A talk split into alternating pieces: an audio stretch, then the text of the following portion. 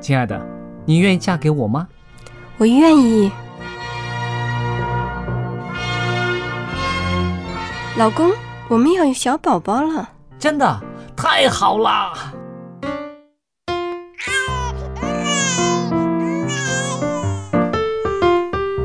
妈妈，妈妈，看我画的画，好看吗？真好看，宝贝画的太棒了，拿去给爸爸看看。爸爸妈妈，我去上大学了，你们都保重身体，我放假就回来。出门在外要注意安全。好好吃饭，天冷了，别忘了多穿衣服。好了好了，别唠多给。家里打电话哦。孩子啊，啥时候回来吃饭呐、你爸想你啦。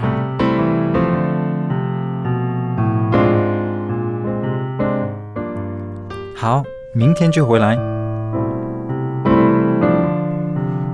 家人，给我生命的人，与我共同生活的人，与我分享喜悦的人，也是给我带来麻烦的人。每一天说说笑笑，有时也吵吵闹闹，因为我们是一家人。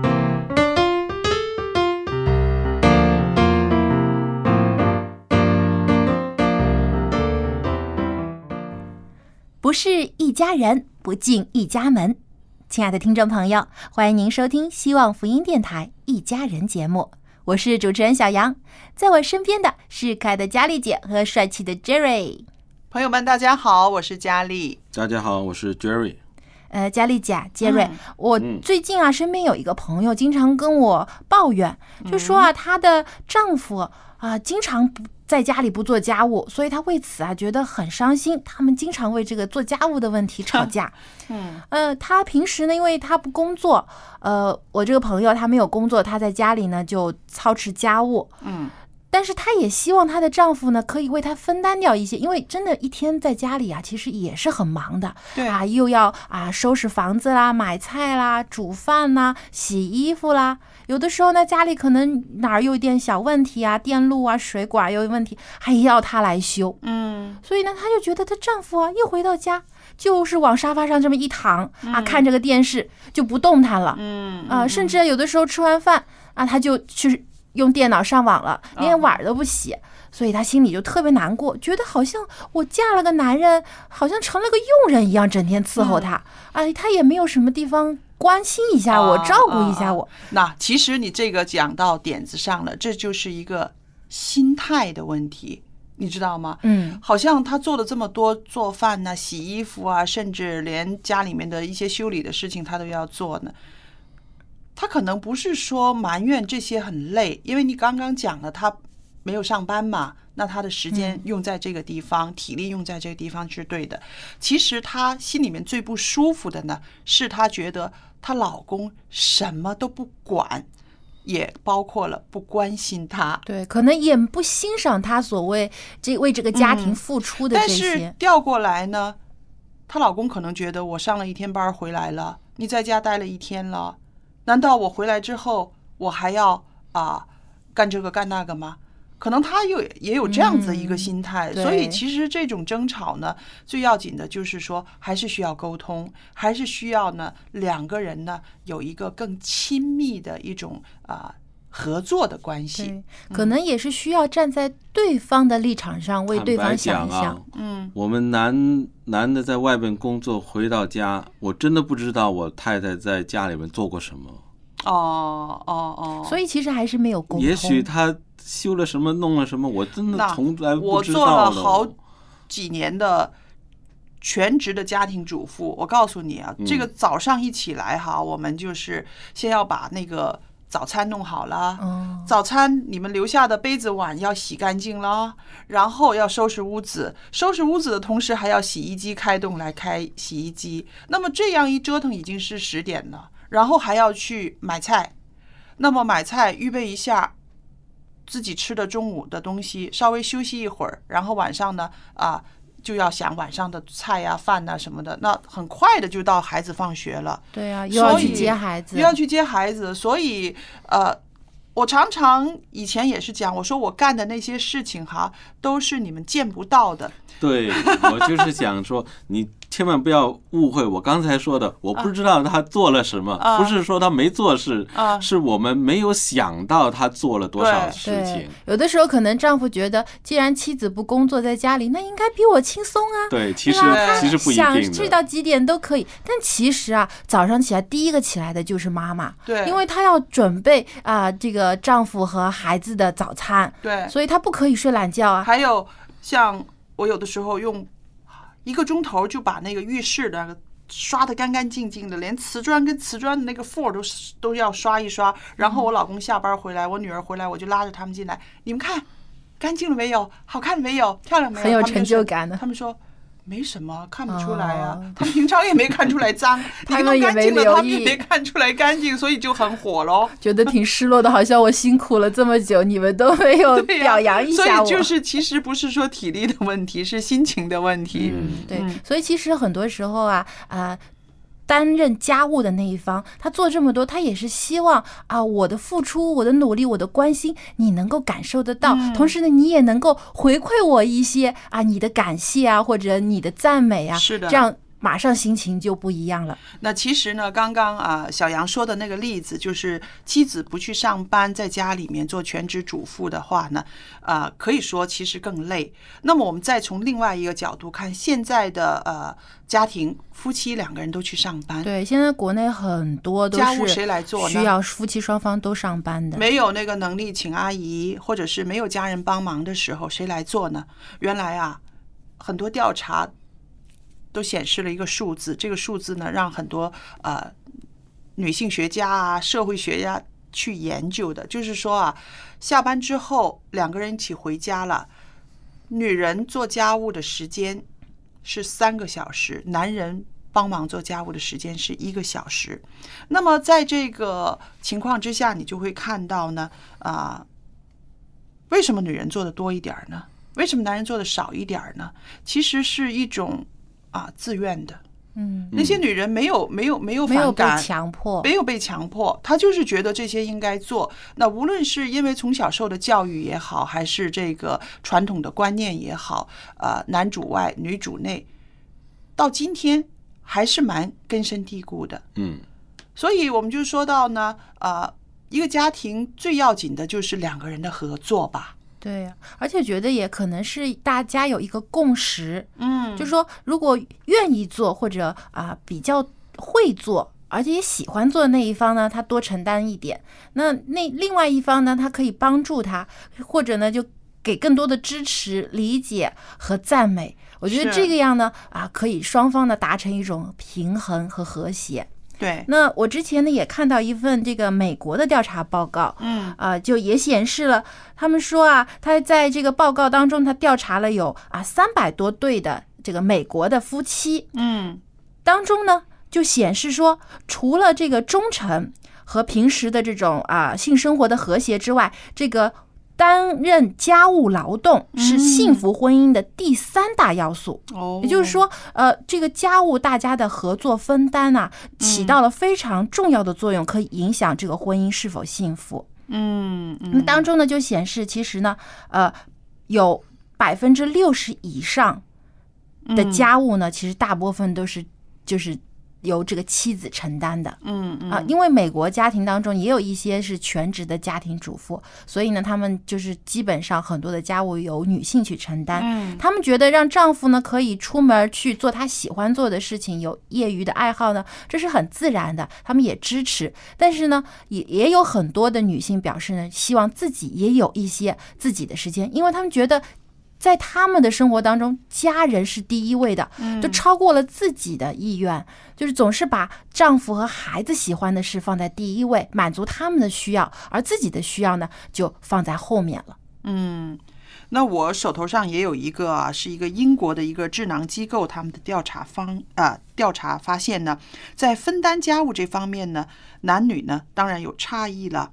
那么这个调查说，十个受访的已婚英国女性里边呢，八个都表示，他们现实肩负的家务比上一代还要多。你知道原因是什么吗？嗯，是什么呢？其实我们现在的生活比上一代复杂了很多。嗯，就是甚至家里面的东西都比上一代的人呢多了一些。对，然后特别操作各种家庭电器，还有一个呢，就是孩子们的这个学习的生活呢，家人家长参与的也多了。啊，对是不是？所以呢，那这个照顾孩子啊、接送啊，其实也算是一种家务了，对不对？那么在这个十个被访的男人当中呢，才只有一个他分担的家务数量呢是和太太差不多的，这个挺有意思的啊。那你想啊，虽然他家务做的不多，可是婚姻还是维系的不错哦。这可能是我吧。啊，第十个就是你是吧？不杰瑞就是那个能干的。不是我，我是我是这样哦，我是看到他在，就是我太太了，啊，在做。如果我坐在这沙发上是什么都不干，我看他一直忙这个忙这个，我心里有点不舒服，哦，我就会我都有一点内，可能是内疚还是怎么样，我就想，哎，还帮帮他吧。嗯这个这个怎么弄？有的时候我不知道他要怎么怎么处理，嗯你知道了，你们一些。毛巾，这个是擦什么的？那个是擦，这不能擦那个的嘛？是不是？我们男人没有那么，你们没有那么讲究的，嗯所以要问清楚哦。这个行，我我能帮的就帮。这个菜洗好了，怎么炒？你告诉我，我就帮你炒了。反正、嗯反正我我在外工作回家，这不是我的工作了，这等于是我的娱乐了。嗯但是呢，太太呢，天天都要做同一同样的，就变成他的工作了。哦，这个理念很好的，是不是？我觉得刚才杰瑞提到有一点非常好，其实有的时候并不是说丈夫不想做，嗯，他是不知道该怎么做。对对对，因为因为有的时候，如果是家务大部分是由妻子承担的，她嗯规划的很好对啊，他什么东西应该怎么用啊，什么东西放在哪儿，只有妻子知道，丈夫不知道啊。是啊，那其实如果妻子和丈夫有个好的沟通啊，告诉他应该怎么嗯做，或者说啊，你能不能过来帮我做这件事情？我告诉你该怎么做。对其实大部分丈夫还是愿意去做的。对，其实呢，还有一点呢，我觉得也应该提出来的，就是做家务活儿啊，干得多干得少呢是一回事儿，但是千万不要一边干一边埋怨，一边对嘚啵。那你干的再多呢，你所有的功劳都没有了。嗯，对不对 一就就被一抱怨之后啊，嗯本来可能。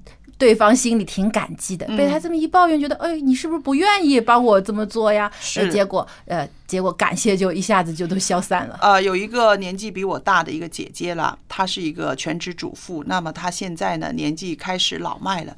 她讲过一次话哈，跟我啊，对我印象很深刻的，我觉得有必要在节目里边跟听众朋友分享。她说什么？她说家里面那个人做家务，他就是一直念。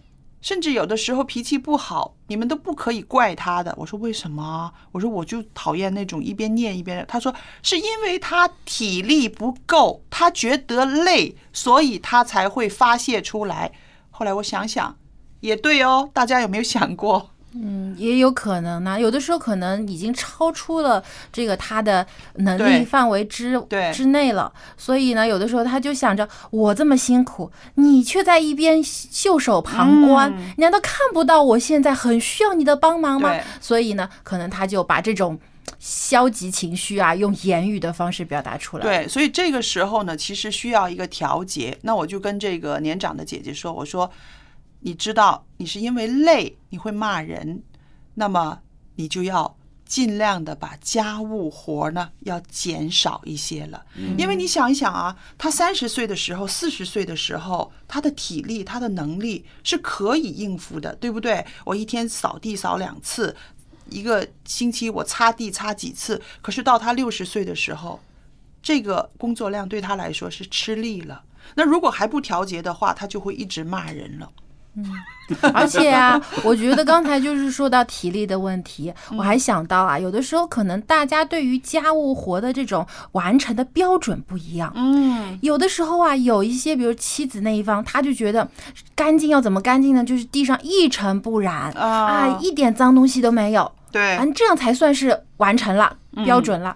但是丈夫可能觉得，哎呀，地本来就是脏的嘛，你有必要呃擦的这么干净吗？过过两天又脏了，又要擦，多麻烦呀！啊，就这样过得去就行了，是不是那大家标准不一样的时候呢，可能就会产生一些争吵了，就觉得呃，可能一方就觉得你做干活干的不认真，你做的不仔细。嗯啊，你在敷衍我，嗯啊，结果就争吵了。其实有的时候觉得，哎，也需要睁一只眼闭一只眼。这个就是在结婚初期磨合的过程中很痛苦的，对不对？因为我要调节我的标准，你也要调节你的标准。嗯可是这个痛苦的时间磨合的时间过去之后，就可以相安无事了。大家达成一个共识了，对对对就 就是一个把标准调低一点，一个把标准提高一点儿。对对，像你说的，就是睁一只眼闭一只眼呢、有哦的时候真的是，像我真的拿错了这个洗碗的布啊，我太太就是说，你用又用这个布洗碗，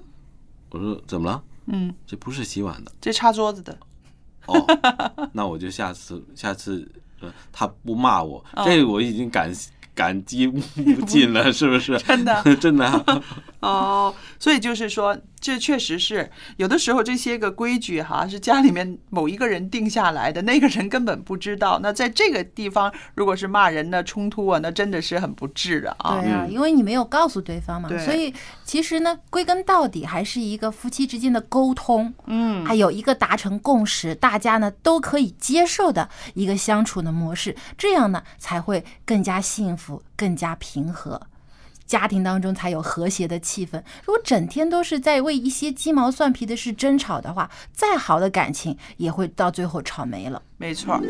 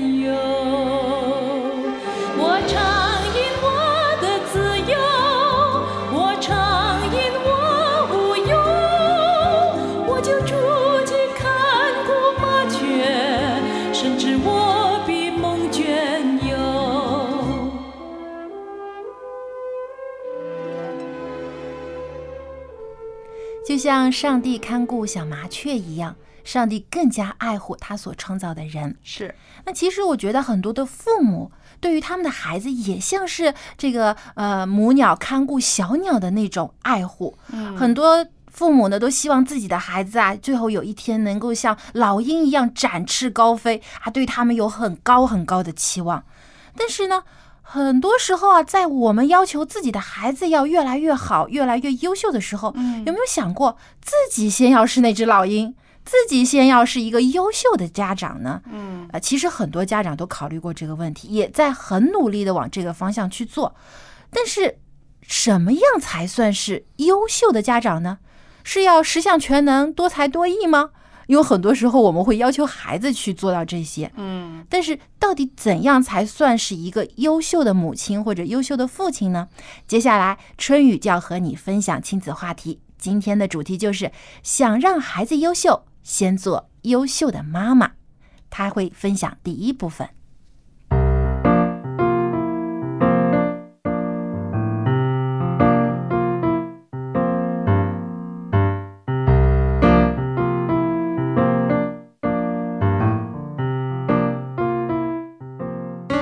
各位亲爱的听众朋友，欢迎来到亲子专题的时间，我是主持人春雨，非常的欢迎您的到来。圣经的一节经文说：“教养孩童，使他走当行的道，就是到老他也不偏离。”从这节经文中，我们就可以知道，教养孩童是从小开始的，并且这种影响力，这种在主里面的教养，是一直会伴随他到老年的，并且使他到老都不偏离。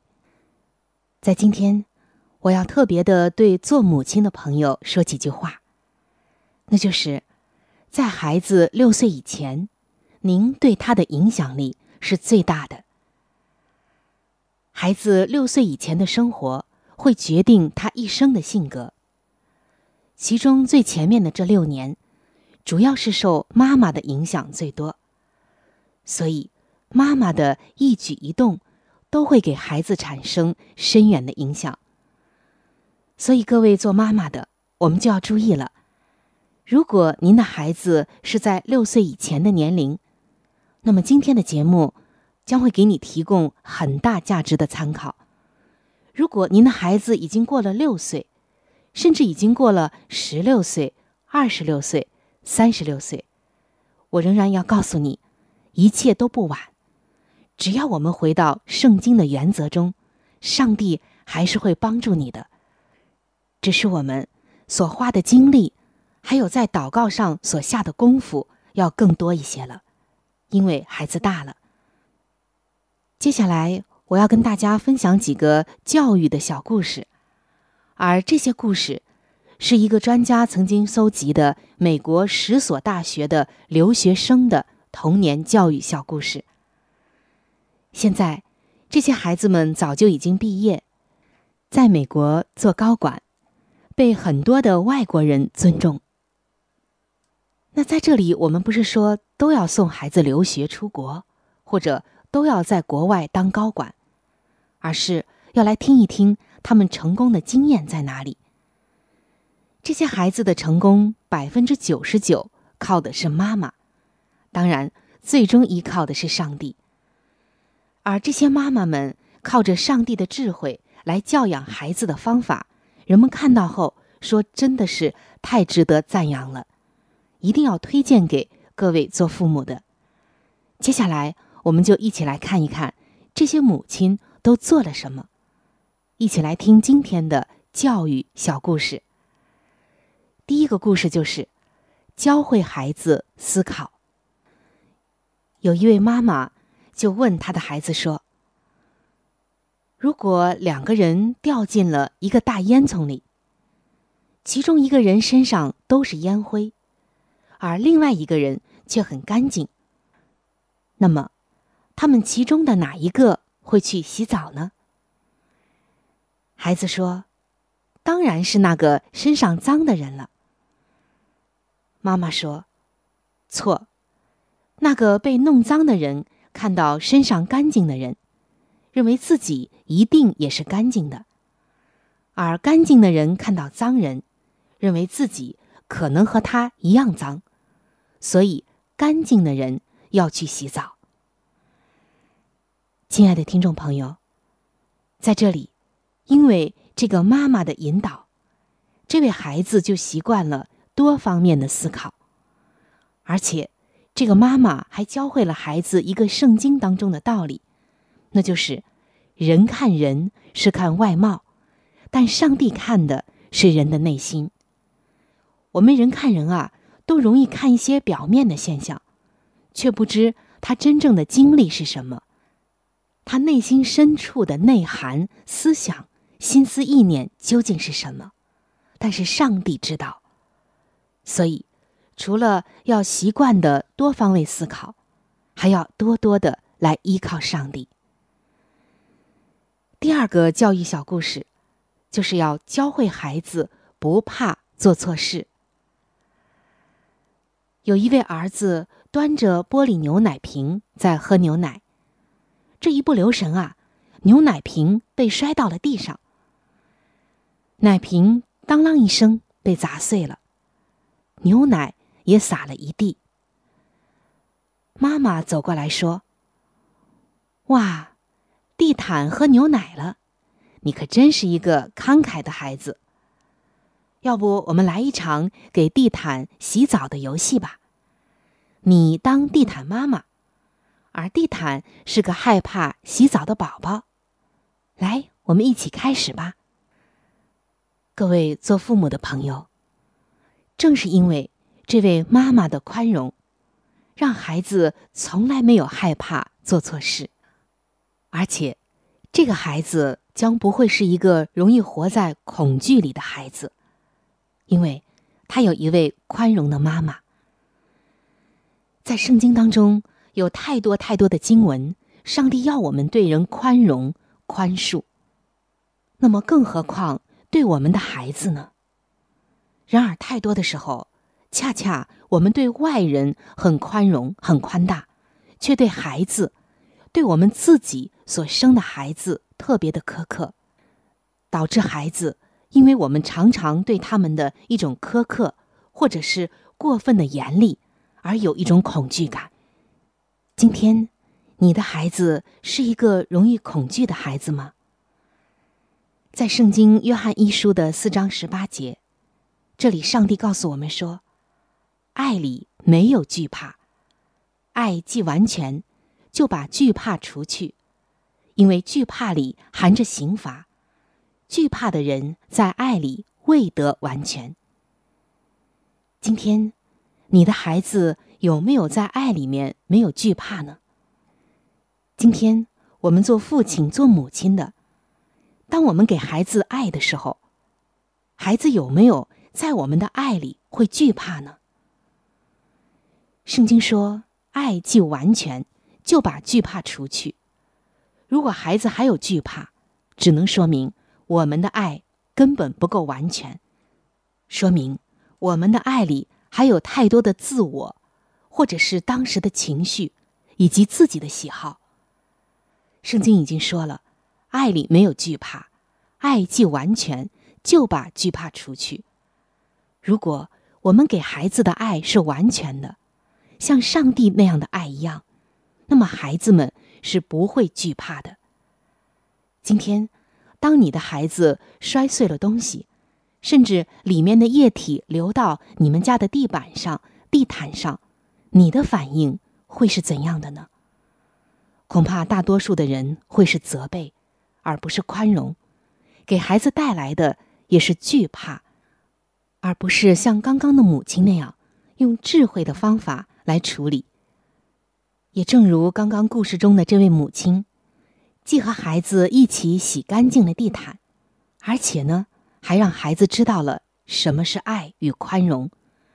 今天你宽容，你的孩子就宽容；你苛刻，你的孩子将来也会变得苛刻。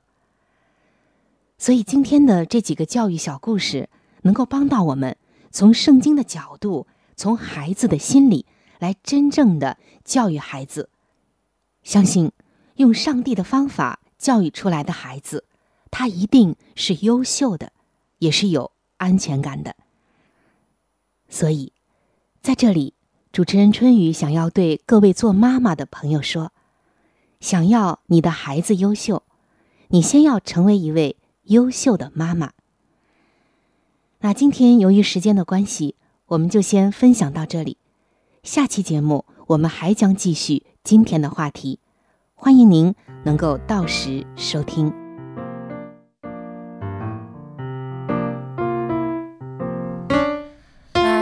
刚才春雨跟我们分享的这个故事很有意思啊，就是教会孩子去思考。因为很多时候啊，我们感觉孩子啊，他因为像一张白纸一样，什么都不懂，经常可能会做错事或者做错判断。有的时候心急的父母啊，就直接就叫孩子，哎，这个不可以做啊，那个不可以做啊，你只能做这个啊，就把直接的答案告诉他了。那孩子有时候问为什么呀？呃，有的父母觉得，哎，解释的烦了。哎，你怎么那么多问题啊？就我说了算，你照我说的去做。哎，结果呢，孩子以后啊，他就自己不思考了，总是想着，哦，爸爸妈妈叫我这么做，我就去做了。结果呢，自己慢慢啊，很多的时候遇到问题就不会思考，也没有办法解决了。其实能够接受孩子的这个思考，也就意味着我们做家长的呢，接受他的挑战。因为他思考之后的那个他的行为啊、行动啊、话语啊，未必是你自己期望的那样期望的那样。所以我觉得，呃，父母呢，这个要先自己呢，先敞开怀抱，你的孩子才敢去思考，才敢把他思考的一些个呃过程啊，或者是结果啊，告诉你。嗯，没错。我觉得现在，因为我们现在这个二十一世纪了，经常会说到人啊，思想要开放，嗯啊，不要闭塞。因为很多时候没有唯一的答案或者唯一的标准答案。那除了圣经当中有明确的答案，上帝给了我们唯一的真理。但很多时候呢，在做事情的时候，其实你可以采用不同的方式去做，可以用采用不同的思维模式。我觉得孩子啊，其实呢，他不不是一张白纸，他其实呢，生来呢也有上帝所赐给他的天赋和智慧，他也善于去思考，有的时候跟他的性格脾气有关系。嗯所以呢，父母啊，不要把自己的想法呢完全强压给孩子，要试着去理解、引导。我觉得这样的方式呢，其实对孩子的成长更加有益。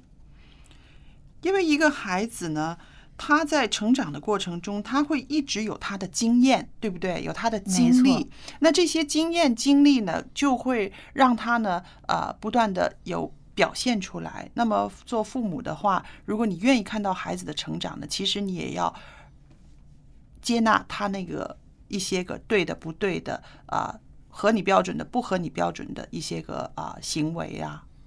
话语了。那么在他表现出来之后，你才有机会去帮他去调整、去校正吧。没错，嗯、杰瑞，嗯你有没有帮助你的儿子呢？多去思考一些人生当中的问题啊，或者说在他遇到一些困难的时候，你怎么引导他去思考呢？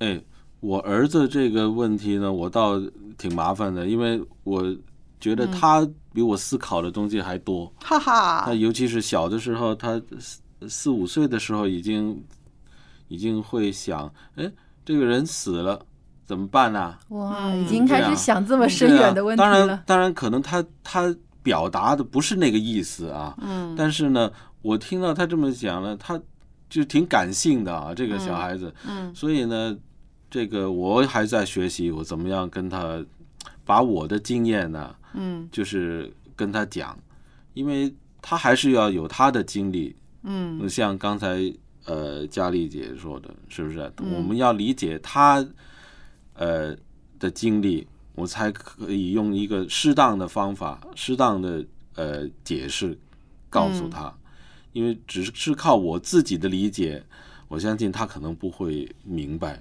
如果我这直直接这么跟他说的话，对，刚刚啊、呃我们的春雨跟我们谈的就是说，如果我们想孩子优秀，我们做家长的先要优秀，是不是？嗯那如果我们希望我们的孩子他能够思考的话，我们自己就要常常思考一些事情，不要把社会上的一些流行的东西就当了我们的价值观了。这个对已经是对我们一个挑战了。如果我们的孩子看到父母哦，现在流行这种东西，我妈赶快去买啊！现在流行那个东西，人家这么说，我妈马上又这样说。小孩子看在眼里就觉得，我妈都不思考，我干嘛要思考这么多啊？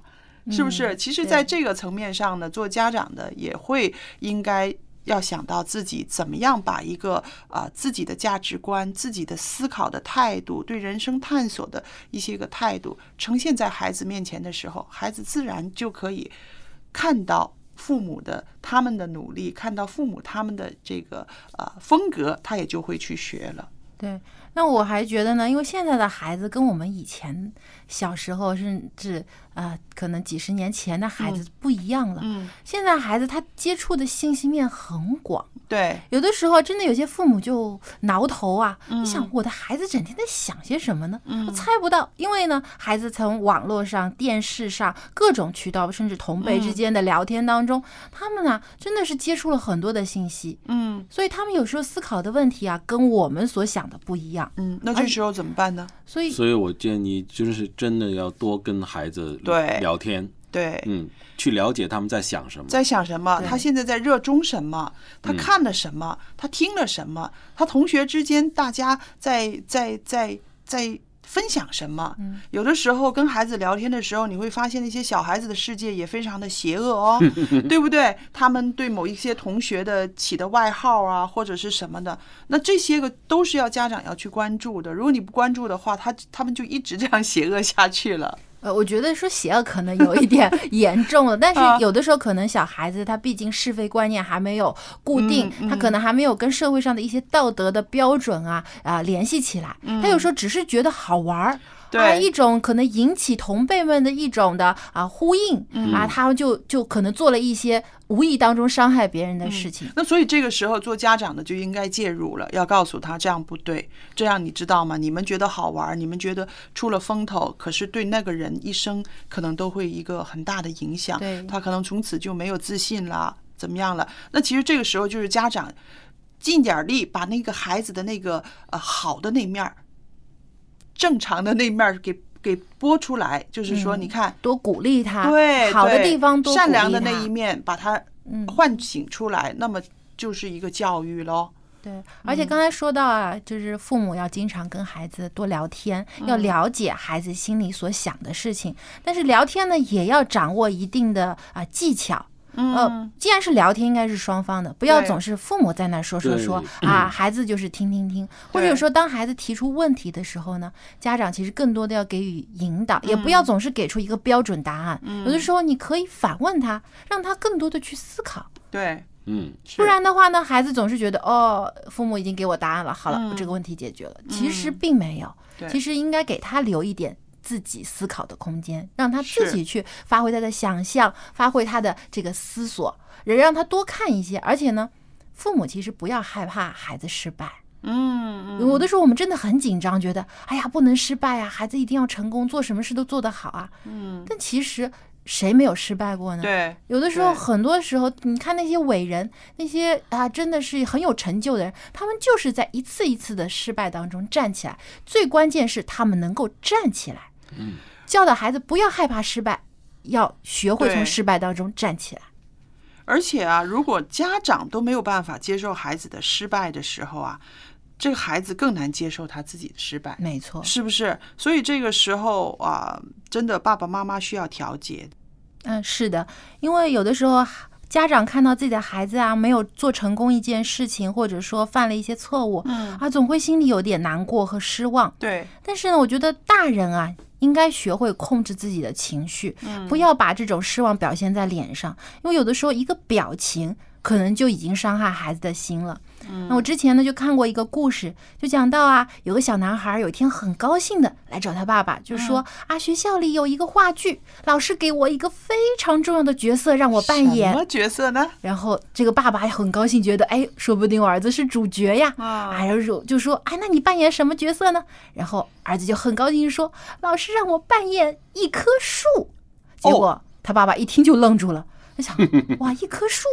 那不就是背景吗？那又没有台词，也没有动作，而且你想树都站着不能动的嘛，啊！但是他转眼一看自己的孩子啊，脸上这么兴奋的表情，那么高兴，他想如果我现在打击他的积极性啊，一定会给他造成伤害的。所以这个父亲马上就调整了自己的心态，立刻也很高兴的对孩子说：“嗯，我相信你一定会是最漂亮的一棵树。”结果呢哦，他的儿子呢就非常高兴的去参加这个话剧表演了，而且呢，整个话剧表演当中都非常的认真，非常的积极。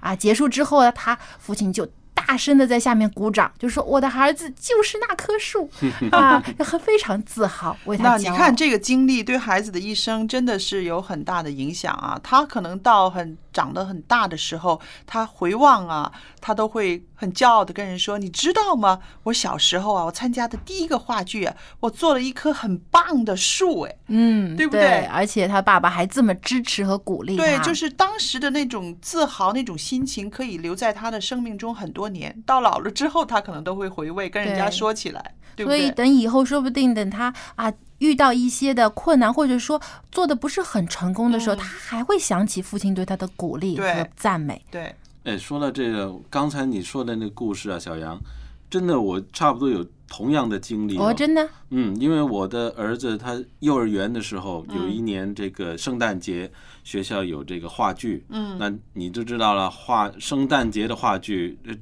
那个角色有什么？玛利亚约瑟啊、东方三博士啊、小牧羊人好呢。好笑。然后他回来跟我们说，他说他有参与。我说那你做什么？他就说你们猜他做什么？我想应该是小牧羊人吧。就那只羊，哎，他是做那那条驴啊。哎，哦 这个角色肯定没人选的。对，就是没人选。哦，呃，但是呢，他举手，因为其他的都选好了，哦就剩一条驴，没有人，没有人。后来他就举手了，哦，他还主动选的。对。后来我们我们都很支持他了，嗯那反正你有参与嘛，我觉得这个可能是一个小孩子心态也挺好，他觉得呃什么玛利亚啊、约瑟啊、博士啊都是人嘛，嗯，啊，人跟特别哈对人跟我们平常做的没有什么分别嘛，但是我们孩子的大人的思想对跟小孩的思想，他可能觉得做一只驴，平常谁能有机会做驴呀、对不对？对，而且在舞台上，他肯定能成为焦点嘛。大家怎么一一样后来走出来这么可爱的小驴，没错，因为他要带着带着那个两个犄角对，两个犄角，然后呢，呃，爬出来。呃驴没有犄角的呃耳朵，大耳朵，大耳朵。那这个全场轰动，哦哦，大家一定可爱哦大家都很对啊开，心。看到这么可爱的一头小驴，对，嗯嗯有机会我给你看那个片子。哦还留着了。对，所以孩子啊，真的是跟我们的想法不一样有的时候其实呃不一定要成为聚光灯下的这个焦点，或者是一定要做什么第一名。嗯，他其实也有过自己的成付出，得到回报，这就是一种成功。是，嗯，参与这种过程最重要。对，所以其实过程比结果重要。对。那爸爸妈妈也应该有这种心态，看着自己的孩子去参与、去享受这个过程。做父母的也应该是一种享受吧。嗯，我觉得做父母他就是。最大的意义就是能够陪伴自己孩子在嗯他的人生当中有一段同行的时间，而不是是求一个结果，不是说啊以后你要成功了你就得养我，你给我买房买车。我觉得嗯这个话就不存在于这种呃这个教育孩子或者说是抚养孩子一个真正的意义在里面了，变成一种利用了，嗯对不对？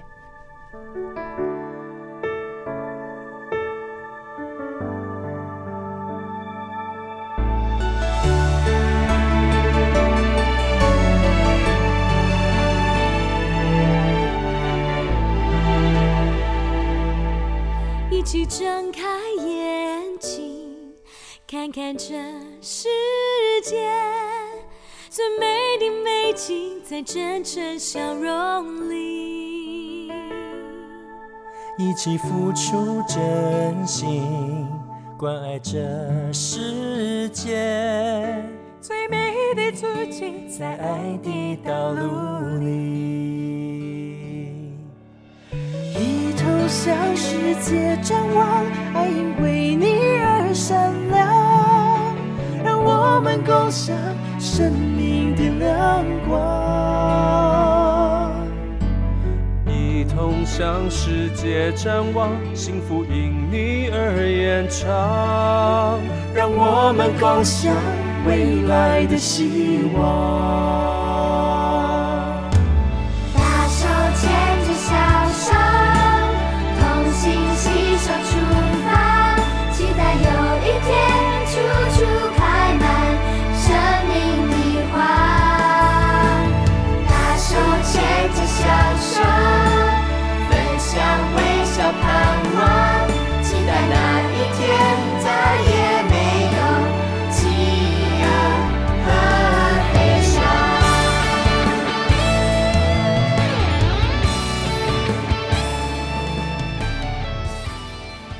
在上期节目当中呢，佳丽姐和蔡博士跟我们一起分享了这个老人十戒，就需要戒掉的十件事。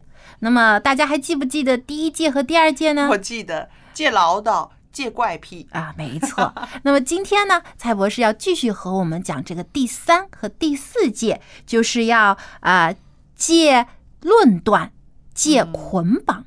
诶，这个是呃什么意思呢？我们接下来就把时间交给蔡博士。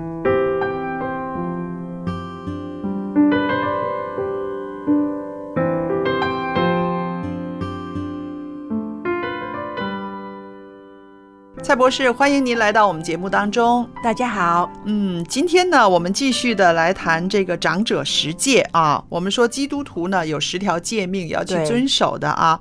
那么长者呢，其实也有一些啊。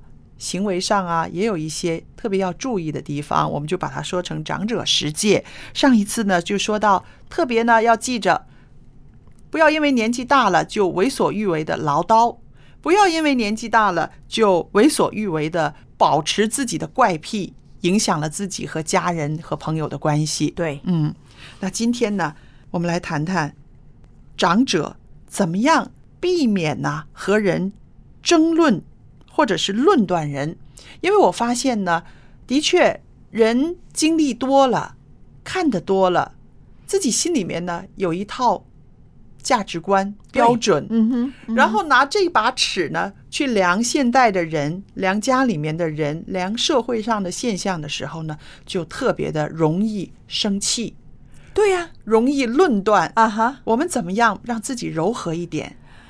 呃，因为呢，在我们的人生经验里面，我们认认为了，我吃盐多过你吃米，嗯，我走桥的路比你走平路更多。是啊，哎，呦，就是因为我们讲到我们比较有经验呐、嗯，所以呢，我们就用一把尺来论断人咯。哈，啊，所以在圣经里面，马太福音第七章一到二节，主耶稣说：“你们不要论断人，免得你们被论断。嗯，因为你们怎么样论断人呢，也必怎么样被论断的。是的，啊，嗯在我们的生活里面，我们不要争论，不要论断，就首先要明白到，他们年纪比较轻，生活的经验没有你老道。嗯，对，所以我们就不要用积极的标准嗯，去啊看他们。很多时候，我们看到年轻一点人所做的事，我们应该只是笑一笑，嗯，对心里面自己心里面讲，以后他们会学懂的。啊，那么你的心态就好过了，对，就会不会跟他争？你争坚持你的论点，嗯我坚持我的论点，嗯，没有好处，嗯只是破坏了我们的感情。是，反而呢，他讲起来说的时候，哦，是吗？嗯我又学到了多一点。嗯，这样的态度的时候，就会不会挑起另外一方你嗯。对我们要跟我们争论啊，或者是跟我们要争辩啊。嗯，还有呢，我们记住，我们作为一个年纪比较长一点的人的时候了，嗯，我们一定要想想他们的感受。哦，对，有时候我们讲了一句话，嗯。言者无意，嗯，听者有心，心，对，是吗？对。我们宁愿我们自己吃亏一点。嗯啊，比要把我们的观点虽然是对的，嗯，但是只是观点与嗯角度的问题。是，还有呢，时代不断的变化啊，嗯有一些古老的时候的一些看法、一些规矩呢，其实都在变化。而这种变化呢，其实不是不好的。我跟您举一个例子，嗯有一个小孩子嘛，也就是十岁左右，他就是说他不喜欢去奶奶家吃饭。他他跟我讲，我说为什么呢？他说不喜欢就是不喜欢。后来呢才知道呢，他用左手吃饭的。啊，他用左手吃饭，其实呢，他是遗传了他的奶奶。奶奶小时候也是用左手吃饭的，嗯但是以前的人您知道了，一定要把他们反过来。对呀又说左手的不好，大家都右手，你左手的话，你怎么个别啦？你没有出息啦，你对干不了。呀对呀，那么他奶奶自己其实受过这些苦了，可是呢，他觉得呢，他很厉害，他改过来了，他现在可以用右手了。所以他每次对着这个、啊这个孙子的时候呢，他就是说呢，你可以改的，不是特别难的，你用右手吃饭嘛。人家说左手吃饭的人没有出息的，这样子的。那小孩子很想说，那你有没有出息啊？对不对？但是、但是就不敢讲了。可是呢，每次到吃饭的时候呢，这个老奶奶总是用这些话来说这个孙子呢，他就觉得凭什么？对，我现在用右手吃饭，我不碍别人的事嘛。而且现在也没有人在像呃奶奶小时候似的那样子的标准来评断一个人嘛。所以我们看啊，这个老奶奶哈，就是没有办法随着时代的改变，她的这个思想还没有改变过来，没有改变过来，他还觉得她听到的那些，他认为的那些是对的。啊，因为呢，我们现在的科学研究，嗯，他们用左手的人更加聪明。是啊，更加聪明，而且很多时候呢，嗯。左手会用筷子什么，他的两个手都可以啊，对呀、是不是？他打球也是嗯两个手都可以，可以的。我们真的，我们很多时候如果有争辩的时候了，嗯。一来的时候很容易动了我们的感情，嗯。因为我们的关系很重要，嗯。因为我们人是在这个世界上，特别是下一辈的人，嗯我们跟他关系一定要保持。嗯如果我们从小的时候跟他保持关系好的时候，他有什么事到老他都来找你，是是吗？对如果他跟你的关系不好的时候，他有什么事找他的朋友去是，啊，所以不会来找你的。对。还有像这种长者呢，他们用自己的这个标准呐、去论断呐、去批评孩子们呢，慢慢的家庭的关系就会不好了，对呀都会疏远了，嗯然后。只剩下他一个人的时候呢，他又会觉得自己很可怜。对呀为什么你们都不理我？是不是？其实有的时候呢，这种这种状态呢，是他自己造成的。刚才我们讲了，有时候呢，我们意气用事的时候伤害了对方，对你也不晓得，对，哈，你这个也影响了他的心理，嗯，哈，也会影响到你以后啊。对对你，晓不晓得？如果你对他的关系不好的时候，谁要来看你啊？是都是实话。虽然，虽然我们不期望我们把他们养大了啊、嗯不期望他们老的时候啊、养我，嗯或者是啊、一定要来看我。嗯但是如果他每个月来一次看你，是基于他的只是儿女的态度，嗯。而不是乐意的时候，嗯，可能他有些开心的时候，哎，我一定要去找你，跟你讲，那些是完全不一样的。的，是哈，是，他没有打电话，叮当来了，嗯哎呦，你又不早告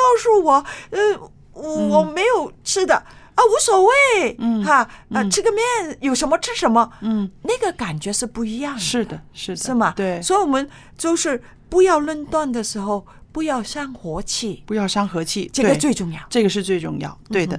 还有呢，我们也是说到呢，长者有十戒里边的其中一戒呢，就是说不要绑住孩子们、孙子们不放啊，因为他们都长大了，对他们要有他们自己的事业，有他们的时间空间啊，因为。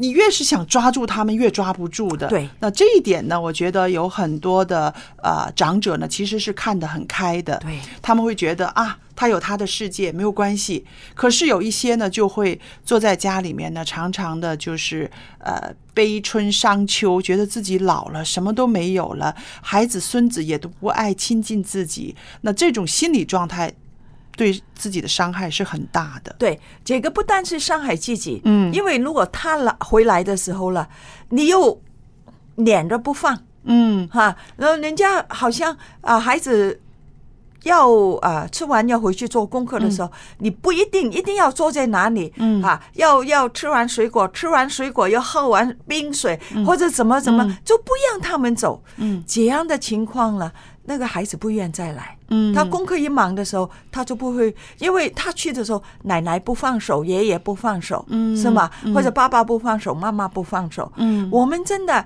要学习。嗯，我们常常讲，活到老就要学到老，是这个就是其中一门功课。嗯这个内信嗯哈，我们还有呢，这个放开，这个很重要的。嗯你也不希望你的孩子永远在你的身边围着你一直在转。嗯你如果你的孩子围着你一直在转的时候，嗯一是他为了讨好你的时候，嗯他的家庭不会好。哦，对对，如果他是不围着你一直走的时候，那么你跟他的关系也不好。嗯你的你跟他的关系不好，不是发生在你的身上，嗯。而是身上在女婿或者是师傅的身上。是。你不会怨你的儿子的，哦，你不会怨你的女儿的，嗯。你的是怨另外一个，嗯。哈，抢走了 你儿子或者女儿那个人。对。对。所以我们必须要在适当的时候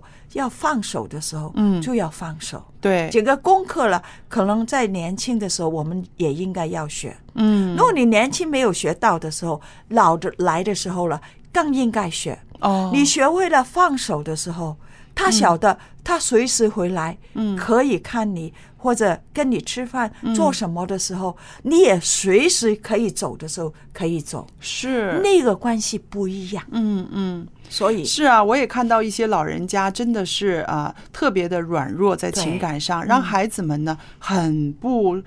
呃，很不安乐，你知道吗？每一次孩子离开呃去坐飞机的时候，老妈妈总是哭哭啼啼的，哭什么呢？她就是说，哎，又送你走了，下次我都不知道能不能见到你，啊我可能会不在了，或者是什么。嗯然后那个孩子就是说，妈，你这句话说了十几二十年了，我每次回来你都在，不要再说了。对，是不是？对那我就觉得，就像这样子的呃长者呢，真的是不会做啊。嗯因为你这样哭，你这样子用眼泪，好像让孩子们出门去奋斗都不安心。他是因为罪疚感。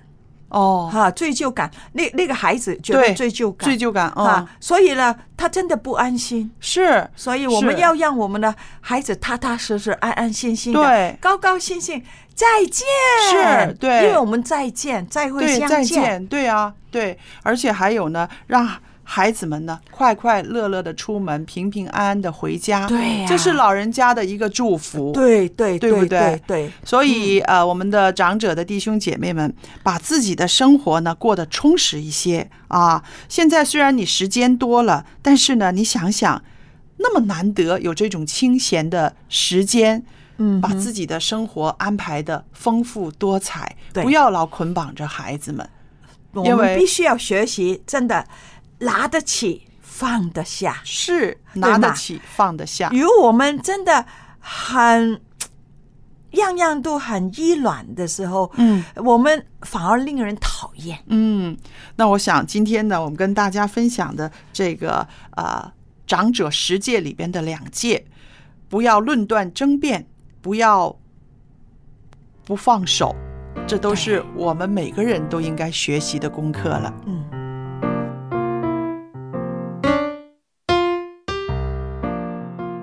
感谢蔡博士的分享。今天我们真的是聊了很多话题，时间都不够用了。是，呃，那么亲爱的听众，如果你对我们所聊的内容感兴趣，或者你有自己生活当中的一些分享呢，欢迎你来信告诉我们。我们的电邮地址是 l a m b at v o h c 点 c n。